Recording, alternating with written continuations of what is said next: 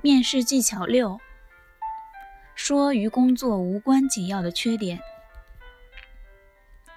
当考官问到你的缺点时，面试官不能说自己没缺点，也不能把那些明显的优点说成缺点，但更不能挑严重影响所应聘工作的缺点，或者说令人不放心、不舒服的缺点。可以说出一些对于所应聘工作无关紧要的缺点，甚至是一些表面上看是缺点，从工作的角度看却是优点的缺点。